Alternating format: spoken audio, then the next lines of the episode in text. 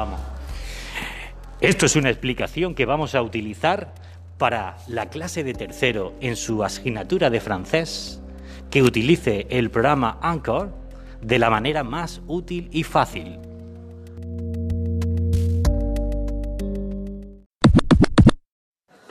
Esta parte del audio es la interesante, la que va el contenido, donde va el ejercicio que va pedido vuestra profesora y es donde tiene que escucharse todo estupendamente. Es importante vocalizar, intentar no hablar de manera que no se nos entienda. Es importante no ponerle música de fondo para que se comprenda bien, porque si ponemos música se puede embarullar. Y es importante hacer un guion que ahora os voy a explicar. ¿Ok?